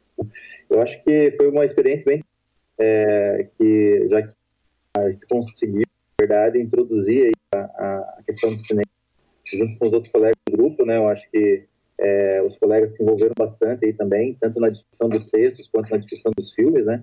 E foi uma, uma estratégia que a gente encontrou, pelo menos, disponibilizando ali os filmes na pasta, para que a gente conseguisse trazer o cinema, né, é, um pouco para dentro da discussão. Então, eu acho que foi interessante, a gente conseguiu articular também com os grupos que estão internamente no NESEF, né, então a gente conseguiu articular essa discussão ali com, com um grupo de sobre filosofia e infância, a gente conseguiu um grupo é, é, em Gramsci, né, também processo a discussão do texto, então a gente foi articulando, né, o Marcelo também fez uma discussão com a Vanir, né, então é, trazer os filmes, né, e também conseguimos, eu acho que, é, envolver os grupos aí nessa discussão. É, eu, particularmente, gostei muito dessa né, é, apesar que eu acho que a questão é, do cineclube, ela, ela, ela envolve uma, uma dinâmica totalmente diferente, né, porque ela envolve muito mais o envolvimento pessoal, a questão mais ritualística, né, de você assistir o filme é, e posteriormente debater, mas eu acho que dentro da, da do, dos que nós tivemos aí, eu acho que foi uma experiência muito, muito interessante. E, e se nós pudermos, em outro momento, né, repetirmos, trazermos essa ideia do cinema para as sessões, é, envolvendo, é, eu acho que vai ser muito interessante. Então, da minha parte, assim, eu avaliei muito positivamente né, essa, essa perspectiva. Ainda mais é, período aí que também as nossas atividades, elas foram, principalmente do, do GCine, né, elas foram bastante prejudicadas aí por conta dessa pandemia, né? As sessões do Cineclube a gente não, a gente não realizou nenhuma esse ano porque é inviável, não, não tem como você realizar uma sessão, por exemplo, nesse ambiente virtual. Eu disse que a inviabilidade, na verdade, das sessões do, do distanciamento social, né? Quanto também a questão é, envolveu é, as dificuldades que nós tivemos também de, de fazer a projeção das sessões, né? Então, Sim. isso criou uma certa dificuldade. Mas eu acredito que para ano que vem, eu acho que a gente pode repensar, né, dentro da, da programação do, do NESEF, e para que a gente possa pensar de uma maneira de integrar novamente os grupos e trazer o cinema para discussão. Acho que é isso. Perfeito, perfeito. Então é isso mesmo, Alessandro. É porque não foi bem um cineclube, nós não, não fizemos as sessões estilo cineclubista, mas a intenção inicialmente era essa, né? Se ser presencial, se, aí seria possível. Não, é, fazê-la dentro de, dessa operação mais cineclubista. Mas foi, eu achei que foi ótimo, porque o Bacurau, o American Factory, né, e você não estava aqui, e depois fechamos Fotagem Branca, embora só o último não foi possível ter uma interlocução mais forte, que a Catarina, a professora Catarina Moro, Moro teve um problema, mas nós podemos retomar lá na frente, acho que não é problema. Eu, pessoalmente, penso que foi uma uma, uma experiência muito boa, né? E com, e com os textos que lemos, textos uh, muito interessantes e debates com muita profundidade. Quem conseguiu acompanhar ou tem interesse, todos eles estão gravados, né? É, estão no site do você pode recuperar lá para ver, tá? Normalmente as falas centrais estão lá, né? É, às vezes o debate aqui ali, quando fica muito longo, aí a gente acabou não, não colocando, mas as falas principais estão lá. Então, é, penso que foi muito bom esse primeiro também. Aliás, o primeiro, a gente teve assim, uma participação impressionante, de 25 a 45 pessoas, todas as sessões, em torno de 40 pessoas, quase sempre. No segundo semestre, já um pouco mais cansado, né? um pouco saturado desse processo, nós estamos concluindo, concluindo hoje, lamentavelmente, essa, esse modo de operar ainda vai durar mais um tempo, vai entrar o começo do ano que vem, mas mesmo assim, nossas sessões no segundo, no segundo é, semestre, com, a, com o seminário não é, do, de, desse recorte do cinema, nós tivemos a participação de, 30, é, de 20 a 35 pessoas, nessa média, de 20 a 35, nunca menos de 20, como estamos aqui hoje em 20. Né? Então, bem importante também o fato de ter, uh, o grupo ter permanecido nesse debate né, esse, durante o ano, apesar né, dessa, dessa situação. Né? Então, só queria fechar dizendo isso. E É, gostaria que o, o Dias rapidamente falasse um pouco da Camélia, do trabalho mais tão precioso para nós, como registro, não é um registro formal também, está lá à disposição, acho que é um registro extremamente importante para a nossa história, enquanto grupo também. Se o Paulo puder comentar, daí só para a gente ir meio para finalizando. Aí o Bernardo não entrou no grupo, vou só comentar rapidamente da, do processo de formação com a APP, independente.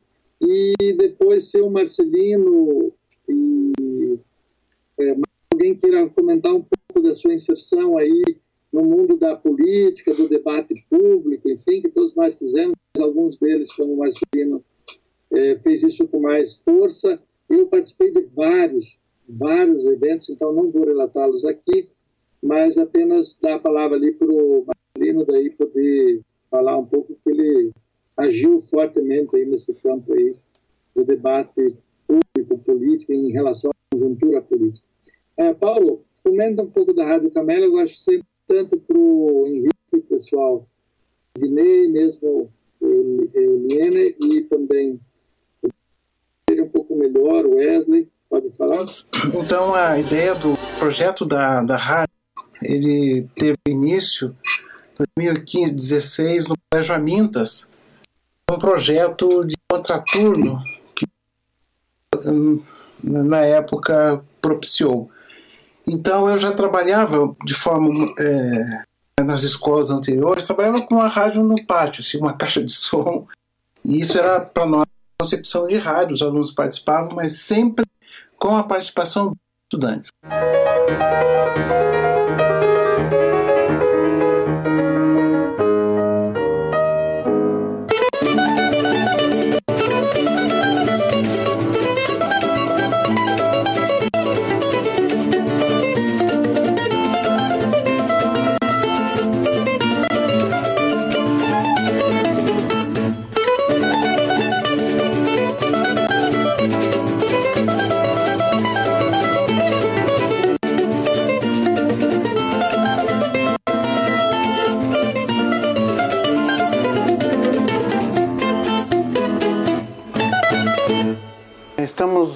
Município de Pinhais, que faz parte da região metropolitana de Curitiba, no Colégio Amintas de Barros, e é onde fica situado o projeto da Rádio Amintas.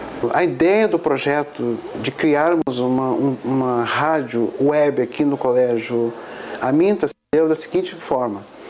Quando eu estava numa outra escola, no Colégio Otília, a, a diretora, a professora Miriam, que era a gestora na ocasião, convidou-me para que montasse uma rádio aqui na escola, aqui no Colégio Amintas. E aí a gente começou a alimentar essa ideia. O, o Paulo já tinha um pouco de conhecimento de, de equipamentos. E eu falei assim, Paulo, legal, eu quero ajudar, eu quero fazer alguma coisa com os alunos. É, quem sabe colocar algum, algum programa, algum quadro dentro das, dessa rádio para estimular os alunos, né, usando a biologia, que é a minha disciplina, para fazer com que os alunos produzam alguma coisa. Porque no Colégio Amintas, em todas as salas de aula, tem é, uma caixinha de som. Então nós temos uma estrutura e a gente poderia transmitir a rádio em todas as salas de aula. Isso foi o primeiro, primeiro momento do surgimento da rádio.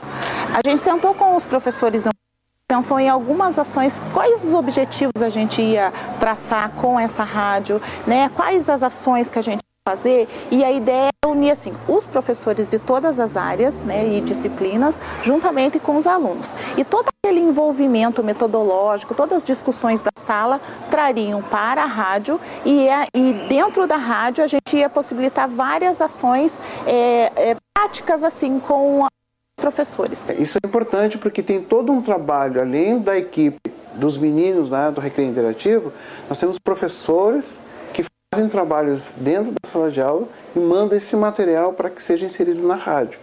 Então nós temos os jingles, nós temos é, trabalhos que foram realizados com a professora de matemática e professora de biologia. Ela fez uma, um trabalho de quase dois meses na sala de aula para surtir um material para ser inserido na rádio. Então, daí o Paulo começou a fazer o projeto. É, eu vi, eu analisei como que ele montou, ele tinha alguns programas dele e com, com mais um outro professor. E aí ele tinha um programa é, é, vinculado com a Universidade de Minas Gerais e eu peguei essa ideia. Falei assim, eu vou adaptar. E aí eu criei o Biofrequência, um programa que fala sobre biologia, né, curiosidades que envolvem a biologia. E conversei com alguns alunos que tinham interesse, eu percebi que tinha uma voz legal, que eram desenvoltos. Conversei com esses alunos e junto com eles a gente selecionou alguns temas para a gente colocar nesse programa. Então a gente tem um, aos poucos, e isso a gente também percebeu, que não é um trabalho massivo, é um trabalho diário, lento e que tem que ter muita persistência, né? Então, aos poucos, os professores vão também se engajando na, nessa ideia. Nós temos professores aqui do Colégio Amintas que participam e temos professores de outras escolas que estão encaminhando material para que sejam é, inseridos na rádio. A escola faz parceria com outras escolas. Né? O Colégio Otília, por exemplo, veio apresentar uma novela através do rádio, como é fazer isso. Então, os alunos de sexta série vieram aqui, fizeram essa atividade, fizeram um debate. Outras escolas vêm aqui e isso tem permitido também essa troca, né? Que a, a, educação não é rivalidade de uma escola com a outra, mas é um processo de integração. E acho que outras escolas poderiam também encampar essa ideia porque é um processo de construção de autonomia e de possibilidades de novas linguagens para os alunos. A princípio, assim, a gente tem que fazer um, é, conversa bem sistemática, porque é por área de interesse do aluno. Então, a gente chama o aluno em contraturno, os alunos do ensino médio, eles estudam no período da manhã e eles vêm no período da tarde fazer é, as ações da rádio. A gente também faz bastante é, debates, né? que é, é, feito com professores do colégio e professores de universidade. É, é, convidamos bastante gente de fora para vir para fazer debates com alunos, com professores. E daí isso tudo é transmitido online. E chamamos também essas pessoas para vir falar sobre a vida delas, como já chamamos o Adil Sarantes, que ele está atualmente trabalhando na rádio difusora. Ele já veio aqui conhecer o projeto, já deu uma entrevista pra gente. Então, essas, esses convidados são muito importantes pra gente de fora. E a gente se inspirou também é, é, no movimento que ocorreu na França das rádios livres. Né? É, então a gente buscou também trazer é, essa, essa, essas, essas ideias para a rádio. Rádio fixa, nós hoje, como, como uma rádio web, conseguimos levá-la para outros espaços. Então nós já temos que nos convidam para fazer algumas transmissões. Nós vamos, levamos todo o nosso equipamento móvel e montamos a rádio, desde que tenha uma internet, e a gente transmite.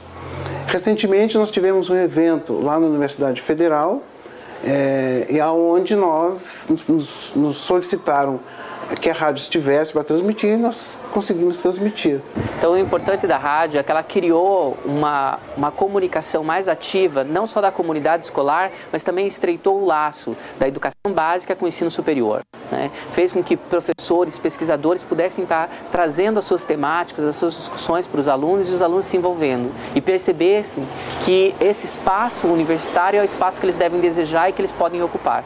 Então, é, a escola criou, acho que, esse vínculo interessante da educação básica com o ensino superior. Então, isso é importante, que é, uma, é, é um programa, né, uma rádio web interativa. Eles possam fazer também perguntas ao vivo. Então, a rádio está acontecendo o programa e as perguntas vêm. E a gente pode estar tá discutindo com os palestrantes, com quem está na mesa, quem está focado. Então, é, a gente tem impactos também em cima da, do projeto depois, porque também todos os. O, os programas são gravados e vai para o site. E é depois no site eles fazem toda a interação pós o programa, né? Então eu acho que ele não atinge só os nossos alunos internamente, mas ele atinge os alunos dos outros colégios, que é importante. Tipo, ano passado, o Paulo Dias, ele pedia, tipo, trabalhos em áudio. Tipo, ele pedia, eu quero um trabalho sobre racismo. Aí todo mundo gravava, aí, tipo, em casa eles faziam gravando, eles falando sobre o racismo. Tipo, eles faziam literalmente um programinha de rádio. Então, a rádio, o que a gente percebeu que ela tem uma outra linguagem. Nós temos na escola, tem uma linguagem escolar. Então, quando você vai fazer uma leitura de um texto, né, você lê de forma lendo. Quando você está na rádio, você tem que ler e perceber que você no outro lado tem um ouvinte. Então, tudo isso os alunos estão aprendendo, né? Os alunos se incentivam mais a fazer um trabalho mais aprofundado, um trabalho legal, porque dependendo se o trabalho dele for bom, se for um trabalho bem pesquisado, a gente acaba colocando na rádio. Então, assim, o aluno acaba se incentivando a fazer um trabalho bom, bem pesquisado, que daí assim depois ele vai poder se escutar na rádio, entendeu? Porque aí tem trabalhos que os professores pedem que é em áudio. Aí, se for legal, a gente coloca na rádio, assim ele vai poder em casa se escutar na rádio, mostrar para a mãe, entendeu? Que ele está na rádio, que ele está. O envolvimento na sala de aula se fez mais efetivo, porque os alunos queriam desenvolver bons trabalhos para poder estar tá desenvolvendo e estar tá socializando e discutindo isso também na rádio.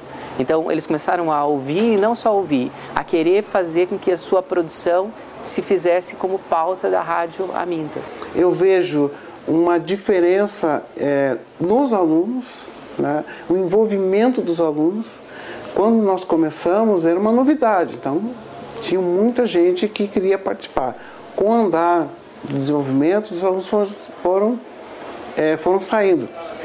Mas hoje nós temos é, alunos que participam que já têm já o desejo de trabalhar na área de comunicação. Né?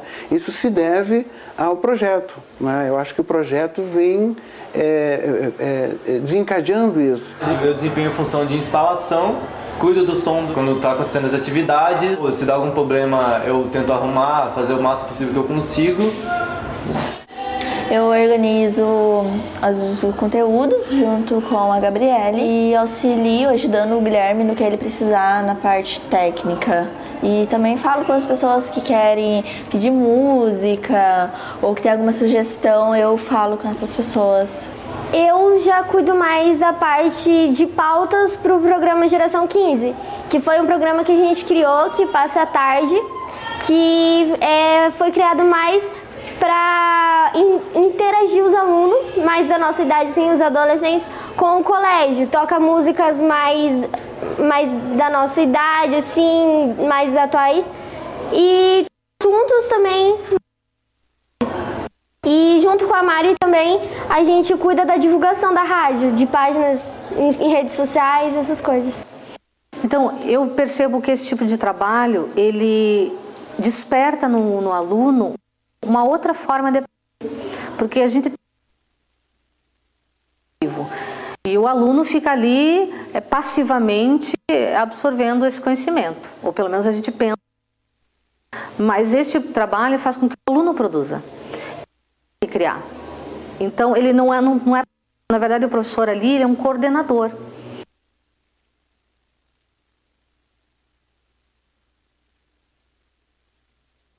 Né, mediado pelo professor, orientado pelo professor, esse aluno vai em busca de um conteúdo, de uma informação, e aí ele vai produzir em cima disso. Então é um aprendizado certamente muito mais eficaz do que ele estar tá passivamente sentado numa carteira.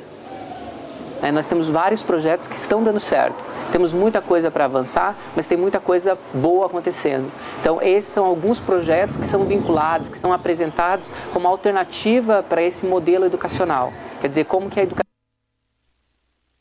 então eu vejo a importância é, desse projeto e, e, e, a gente não é pioneiro, já aqui no estado do Paraná já tiveram outros projetos, né? E a gente se inspirou nesses projetos existentes que já é, aqui no Paraná é, e a gente sempre está em sintonia com outros projetos, com, né, com outras iniciativas. Né? E o que a gente sempre defende, nós aqui da Rádio Amintas, que outras escolas também possam criar sua rádio. Né? E que isso é importante, a gente percebe a importância disso para discussões dentro da escola.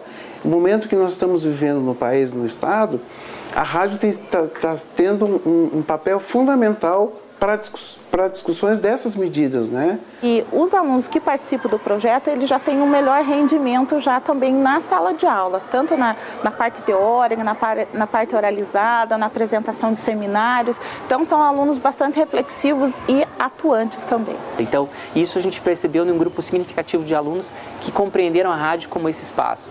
Que é um espaço onde eu aprendo, mas não aprendo para ganhar nota, eu aprendo para levar para minha vida. Então isso ficou muito mais potencializado a partir da, da experiência do projeto da Rádio Escola. Materiais esses que com os professores e, e resultados de sala de aula. Então a gente está percebendo que a rádio está tomando uma dimensão não só aqui internamente, mas externamente, né? o que vem é, a, a atender assim, o objetivo da gente, que é transformar uma rádio educativa, mas uma rádio livre, né? É uma rádio livre no sentido de que ela não fique somente aqui no colégio, mas que ela tenha essa possibilidade de ser transmitida em outros espaços.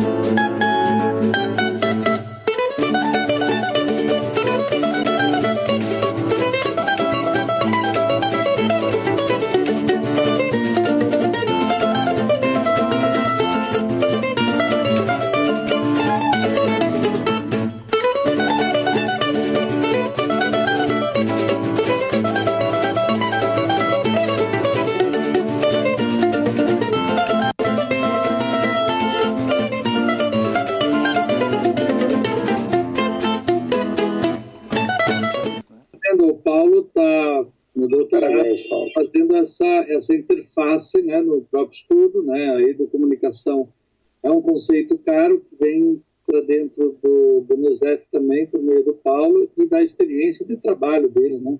Com a rádio, e agora são novidades, se gosta da TV aí, fiquei pensando que eu acho que é uma coisa interessante. Né?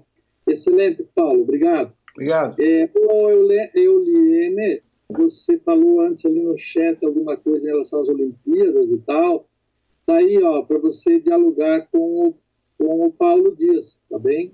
Só para eu te dizer que tem um espaço aí, caso você se interesse nessa, nessa interface, pensando um pouco a questão da educomunicação e a filosofia sobre a perspectiva, né? É, porque assim, até você perguntou no chat lá, olha, tem interesse de pesquisar essa, esses vídeos aí da Olimpíada e tal já tem, tem o trabalho da Juliana, que foi comentado aqui, né? Mas é um recorte a partir da comunicação. Aí tem o trabalho do Paulo, e valeria a pena conversar com ele com mais tempo, uma hora, né? É, para ver o projeto dele. E isso não quer dizer que não dê para fazer outros recortes em relação a, a, esse tema maior. Tá? Então fique à vontade. Eu só estou comentando porque eu vi no chat ali e eu vi o teu comentário, só para dizer que você está em casa aí, pode estreitar o debate, a discussão aí, né, com, com o Paulo em, em especial. Beleza? Temos esse espaço aí. Fala lá, Marcelino. Bem, eu coloquei no grupo vermelho do MESEF as inscrições para a Universidade de Férias do Partido da Causa Operária.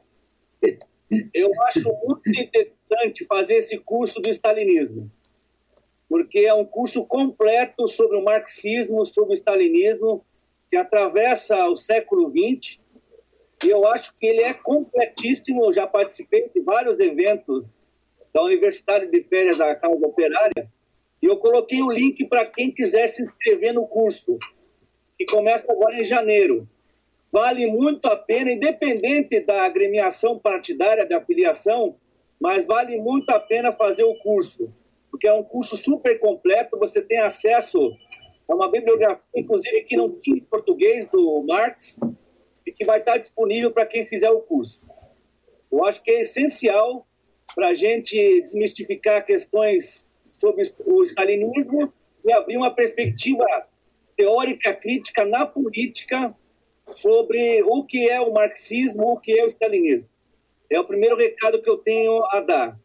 É, a questão que envolve o Paulo sobre a TV, eu acho que é maravilhosa. É, eu tenho algumas propostas para fazer na sequência, da gente produzir alguma coisa em termos de TV mesmo, e assim como fazer essa interface com o Alessandro, porque eu achei maravilhosa a abordagem que envolveu o cinema e a questão crítica das nossas aulas online aqui. E assim como a gente tem essa perspectiva na política mais ácida, no marxismo, nós estamos com um grupo, digamos assim, dissidente, mas à, à esquerda no espectro político, nós estamos tentando construir, viabilizar o que a gente chamou previamente de vigília permanente da educação. Essa vigília permanente da educação, falei com a Vanessa esses dias, expliquei rapidamente sobre o que a gente quer fazer a partir do ano que vem, que é um projeto de mobilização popular e de construção, fortalecimento de uma leitura crítica marxista na política e com cursos frequentes, palestras, abordagens de reuniões que envolvam uma questão que na sociedade brasileira, pelo lado da esquerda, se perdeu há muito. O reformismo, o burocratismo, o institucionalismo pequeno burguês tomou conta não só da universidade há muito tempo, mas tomou conta da esquerda de conjunto. Nós pensamos em construir essa vigília permanente da educação, pensando justamente em formar quadros políticos no marxismo forte para a mobilização popular. O Bernardo acabou de chegar. Bernardo, um relato curto aí, bem rapidinho, da, do curso do sindicalismo, é, que está, está em curso, né? na verdade está andando, se puder só situar, nós temos é, um curso em, em, em, trabalho conjunto do Unicef com a APP Independente. Pode falar, Bernardo. Sim, boa tarde, professor. Obrigado pela oportunidade. Já me desculpei aqui com os colegas, não é, que estava aí numa reunião com, com a PUC, aí o Simples, num acordo aí que a PUC está propondo aí para os professores. Então, desculpe aí o atraso. Então, o professor queria, além de falar do, do assim, bem rapidinho, assim, do curso, daí falar um pouquinho do terceiro ciclo de leituras do Paulo Freire também, mas é um minutinho, só dizer que ele vai sair para o próximo ano, e, e daí só anunciar, na verdade. Sim. Então tá, gente, é, educação, sociedade e sindicalismo, nós estamos fazendo o curso, acho que o professor Geraldo quer mais pelo relato da, da atividade, é, pelo NESEF, né? É, porque daí foi um curso que nós tivemos inicialmente umas 100 pessoas inscritas e nós já estamos no terceiro, indo para o quarto, fechamos esse ano com três encontros. O primeiro contou com o professor Gaudêncio Frigoto, nós começamos em outubro, não é? Em novembro, o Caio Antunes, que é o filho, acho que todo mundo conhece, não é? O filho do Ricardo Antunes, é, e a esposa, mas também professora universitária, a professora Joana Alice é, Ribeiro de Freitas, que é, também fizeram o segundo encontro. E o terceiro, que nós fizemos agora na última segunda-feira, é, com a participação da professora é, Milena Maria Costa Martinez, que eu acho que também conhecem, não é? Aqui da, professora, da, da Universidade Federal. E o curso continua é, no ano que vem, é, fechando mais ou menos aí no meio do ano, e o nosso interesse né, do NESEF, enfim, é fechar o, o curso até é, para certificar também os participantes, é meio do ano. Com uma, um fria, porque a formação, claro, é, política, educacional, não é, de quadros que a gente está chamando assim com esse curso, quadros políticos mesmo, não é, é ser aí é, se tornarem ou já são lideranças, não é, nos seus locais de trabalho, sindicatos, onde e nas suas escolas. A intenção também é certificar para progressão e promoção no estado, mas a gente não é aí é, na semana que passou aí é, foi votado, infelizmente, o congelamento das nossas carreiras e fica, não é, a bel prazer do governo, é, quando tiver orçamento, tiver boa vontade, ele vai nos é, é, é, progredir, não é, e fazer aí o avanço na carreira, infelizmente.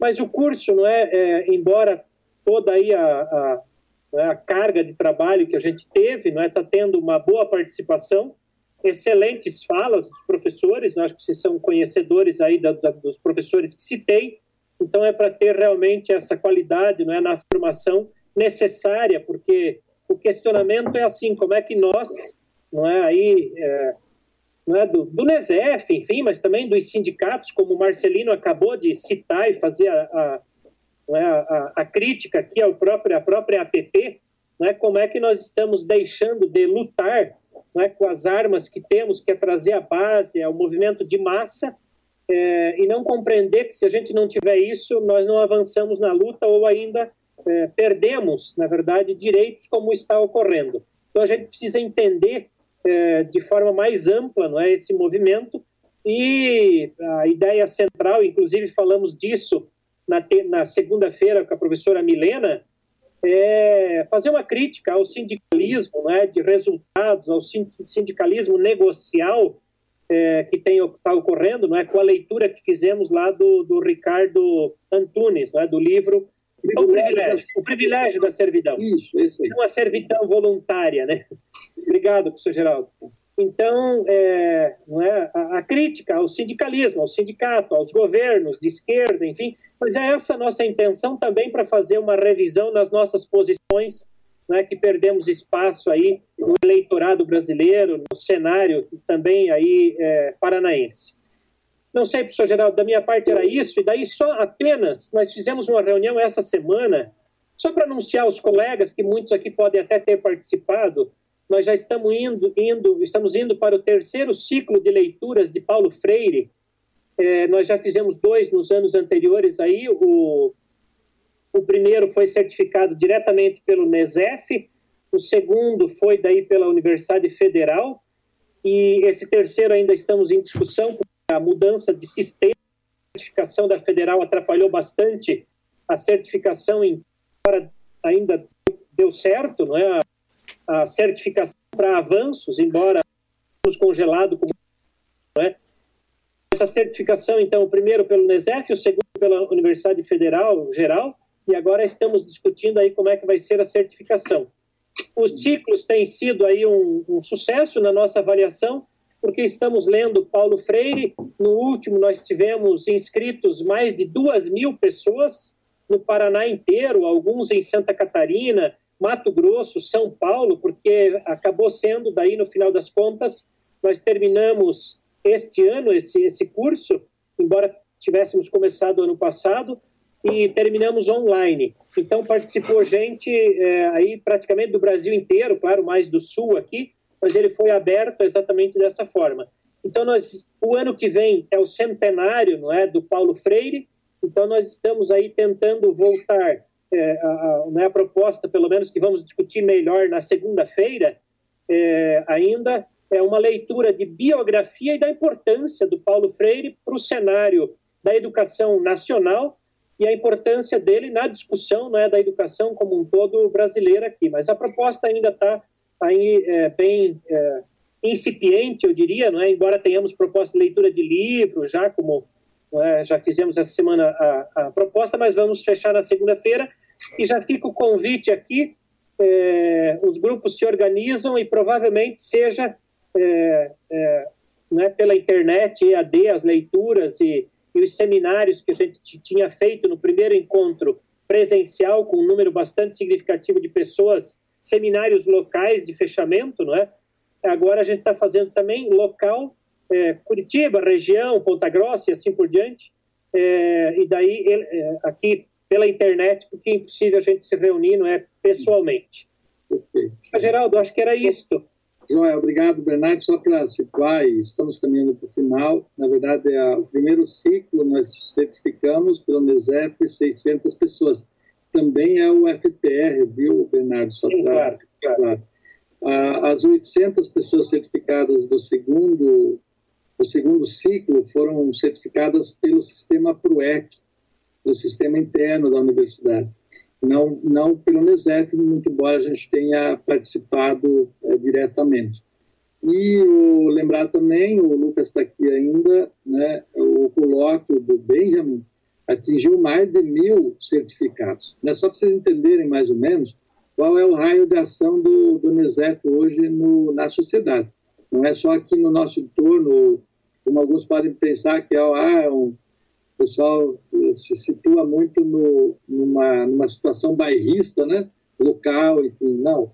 É local, é regional, é nacional e até mesmo internacional. E nesse sentido, o colóquio de Benjamin, de fato, é, criou também uma, um, lastro muito amplo né, de trabalho né, é, em termos é, do debate é, conceitual e filosófico, né, inclusive com a participação de gente aqui do grupo, como o Márcio, o Jarek, o Alessandro e outros participaram, tá bom? Então, só para dizer, e esse curso da, do sindicalismo nós vamos certificar pelo MESEF, tem em torno de 140 pessoas inscritas, mas via de regra a gente sabe que é a metade delas que vão até o final, né? Mas de qualquer forma é, vai ser um bom grupo também.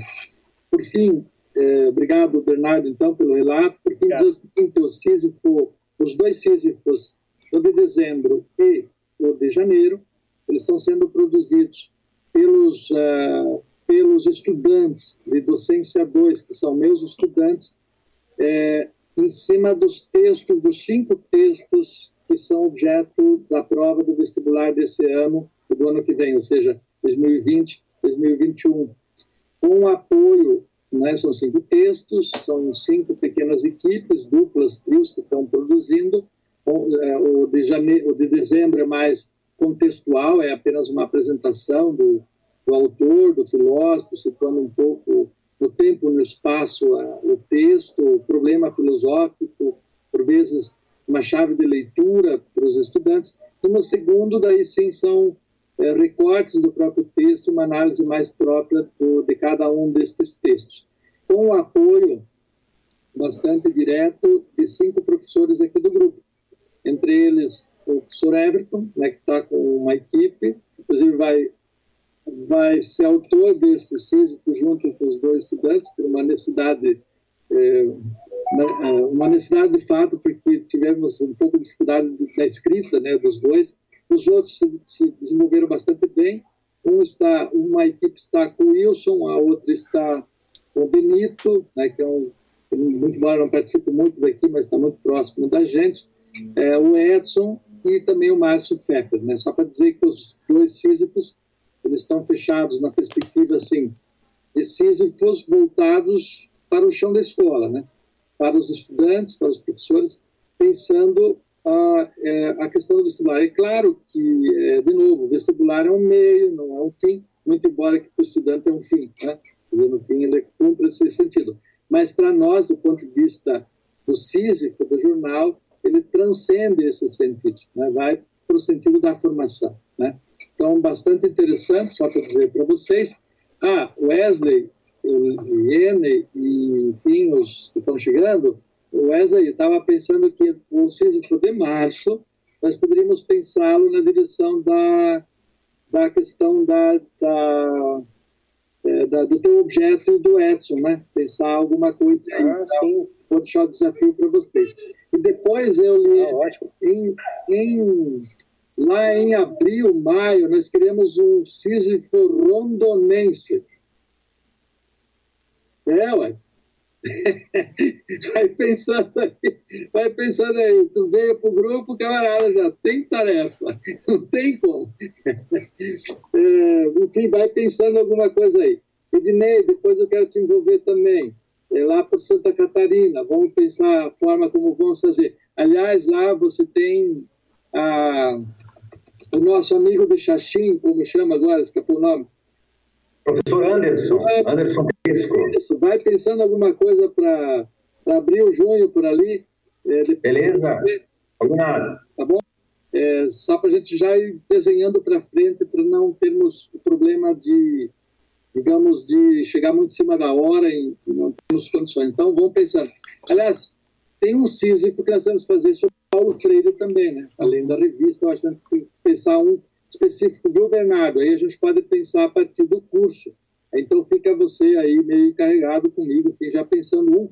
Eu acho que ele poderia, inclusive, ser o de março, né? Para deixar, eu, eu é, para deixar o Wesley é, é, e o, o é, e Edson, né? Para abril.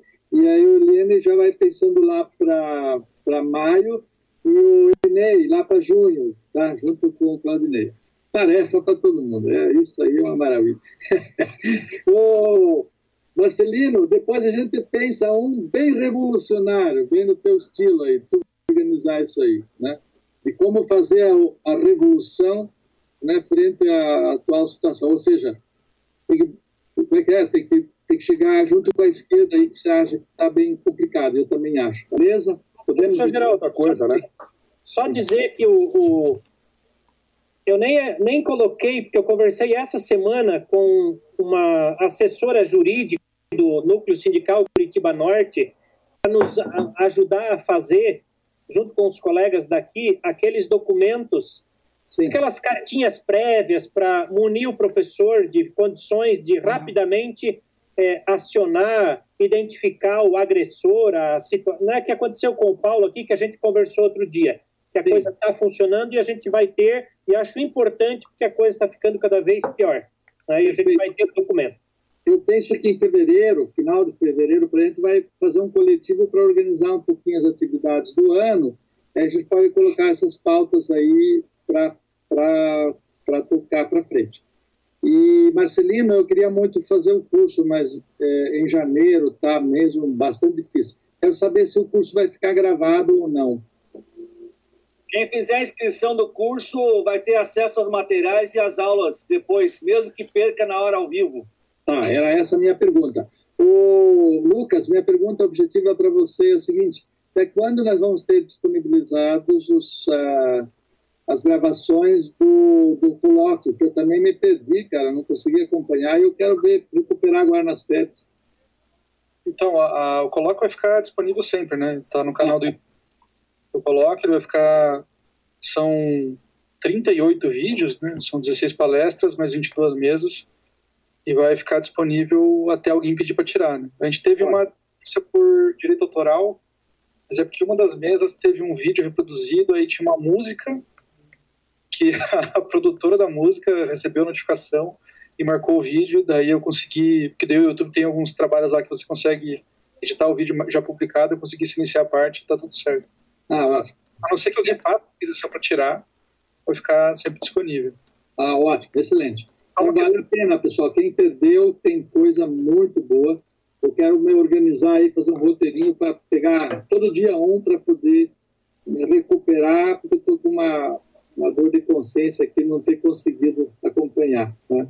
E não Agora... só as mesas teve muita gente com um trabalho muito, muito foda. Assim, cada apresentação melhor que a outra é, sempre com três, três ou quatro pessoas. Teve uma mesa só com uma pessoa, mas também era um professor de direito, se não me engano, lá da UFMG. É, enfim, só, só teve trabalho sensacional, muito mais do que a gente esperava. Legal. certificados, professor. É, quem participou, se inscreveu e acabou não recebendo certificado, ou vocês conhecem alguém que não recebeu, pede para mandar e-mail para o colóquio, que a gente está identificando as pessoas que não receberam e estão mandando. Tá ótimo. Vou te mandar por e-mail da mediação e de palestrante, que já estão prontos há, faz uma semana para a gente mandar.